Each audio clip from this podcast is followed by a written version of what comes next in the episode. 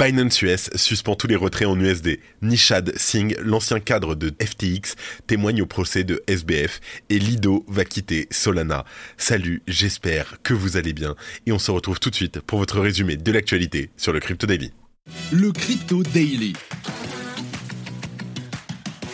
Mon nom est Benjamin Cohen. Et vous êtes bien sur le Crypto Daily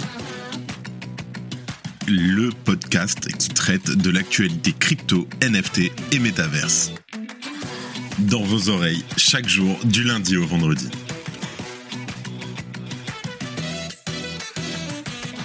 Et on commence aujourd'hui Face aux défis réglementaires, Binance US vient de nouveau de resserrer ses politiques monétaires. Dernier fait en date, la suspension des retraits en dollars américains.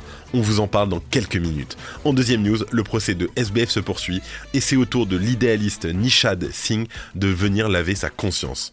On en parle. Et en troisième news, après le vote de sa DAO, le protocole de staking Lido a annoncé qu'il allait se retirer de la blockchain Solana. Comment va se dérouler cette transition?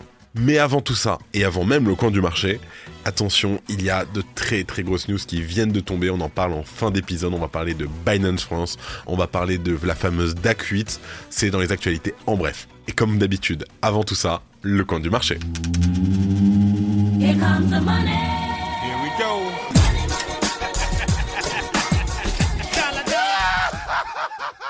Ce mois d'octobre est décidément peu réjouissant pour le marché des crypto-monnaies.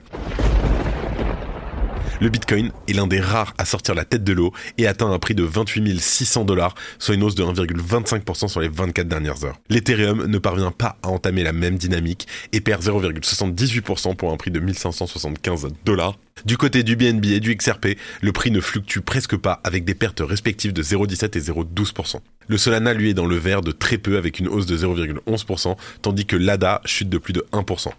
En bas de ce classement, le Dodge perd 1,14% et le Tron s'en sort mieux en gagnant 0,23%. Let's go, on passe aux news.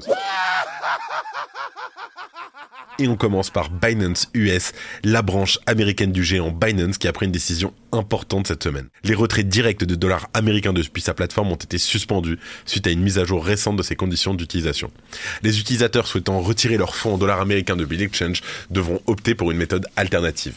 Ils devront convertir leurs dollars en stablecoin ou dans d'autres monnaies numériques, puis procéder au retrait. Ils ne pourront donc plus retirer du fiat. En parallèle, la mise à jour de cette semaine s'accompagne de la révocation de l'assurance FDIC sur les fonds en dollars américains détenus dans les portefeuilles de Binance US. Cette décision n'est pas isolée, mais plutôt la continuation de la position changeante de la firme face aux pressions réglementaires croissantes. En juin, Binance US avait déjà suspendu les dépôts en dollars. Cette dernière avait même prévenu sa base d'utilisateurs que les associés bancaires se préparaient à suspendre les retraits en dollars. Et pour ajouter à la tension, le 5 juin, la SEC a entamé une action en justice, non seulement contre Binance US, mais aussi contre son homologue mondial, Binance, et le fondateur de la société, Changpeng Zhao, alias Sisi. Les accusations tournent autour d'allégations d'exploitation de plateformes de valeur mobilière sans licence. Un autre revers récent pour Binance a été la perte de son partenaire de paiement européen. À ce jour, un successeur reste à annoncer. Maxence me fait, vas-y, tu sais quoi, fais x2. J'ai le retour, je te le dis en off, t'es passagère. On trouve son numéro à Oussama Amar, on lui dit euh, Ouais, bah écoute, ça serait cool qu'on se rencontre. Il répond plus. Et là, on se dit Voilà, ah, c'est rapide. Les bitcoins maximalistes sont. Ah, mec, c'est dur Sont. Euh... C'est rapide. One Studio pour le Crypto Daily. Go Let's go Let's go et oui, nouvelle interview vidéo et filmée qui sort ce samedi sur YouTube.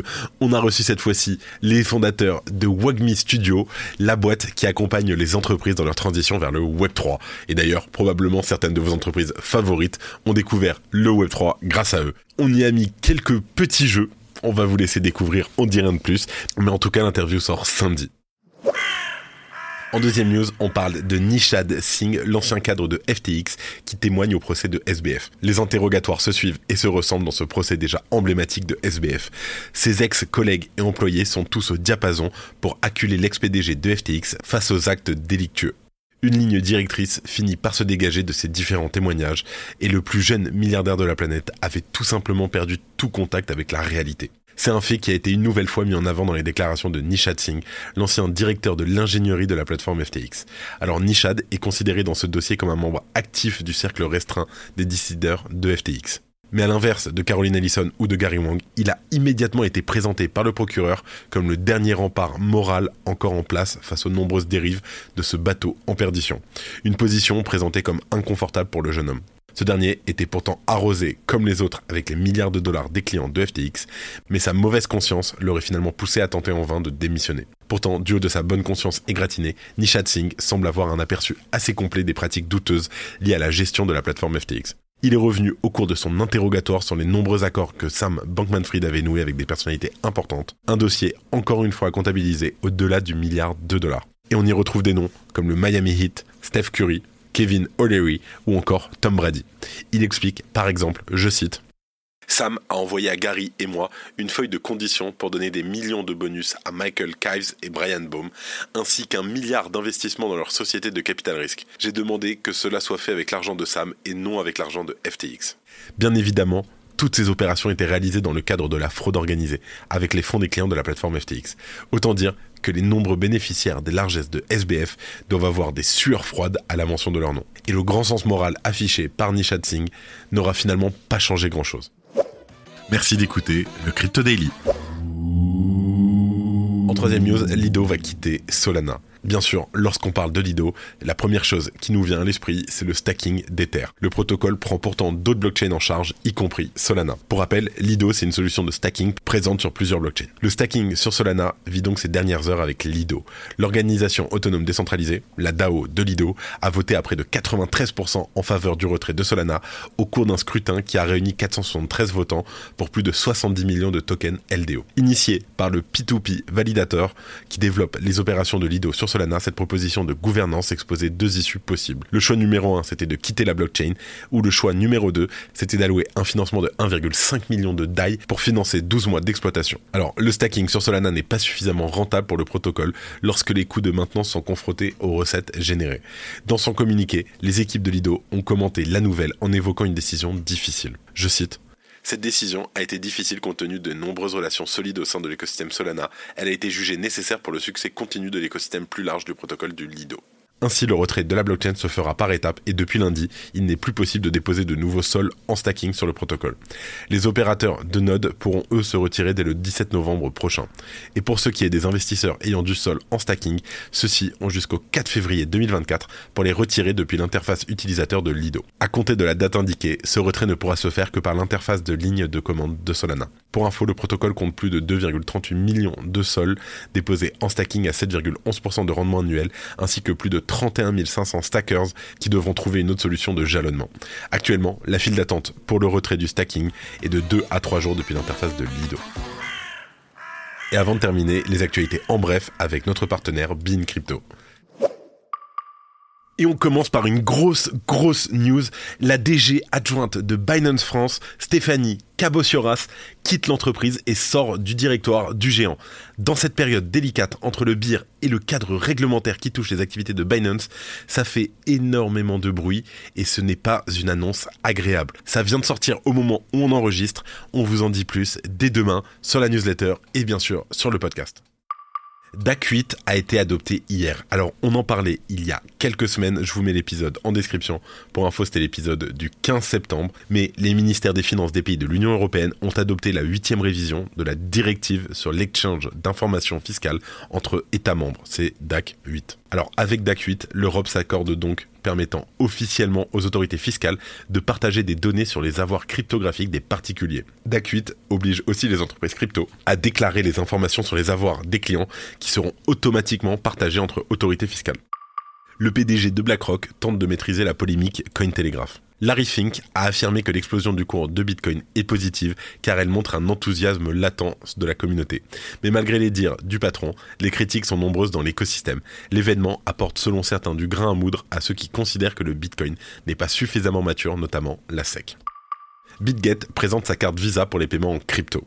Cette offre a été présentée lors du futur Blockchain Summit à Dubaï qui se déroule du 15 au 18 octobre. La carte permet des transactions directement depuis le portefeuille de crypto-monnaie de l'utilisateur sans frais d'activation. Les détenteurs de la carte bénéficient également d'avantages tels que l'accès exclusif à des hôtels sélectionnés et un programme de récompense spécial. Le montant ridiculement bas de frais récoltés suite à la mise en place de frais sur Uniswap. Depuis la mise en place des frais de 0,15% sur Uniswap, le protocole a récolté seulement 11 000 dollars. Pour vous donner un ordre d'idée, en moyenne, le premier DEX de l'écosystème a un volume journalier supérieur à 1 milliard de dollars.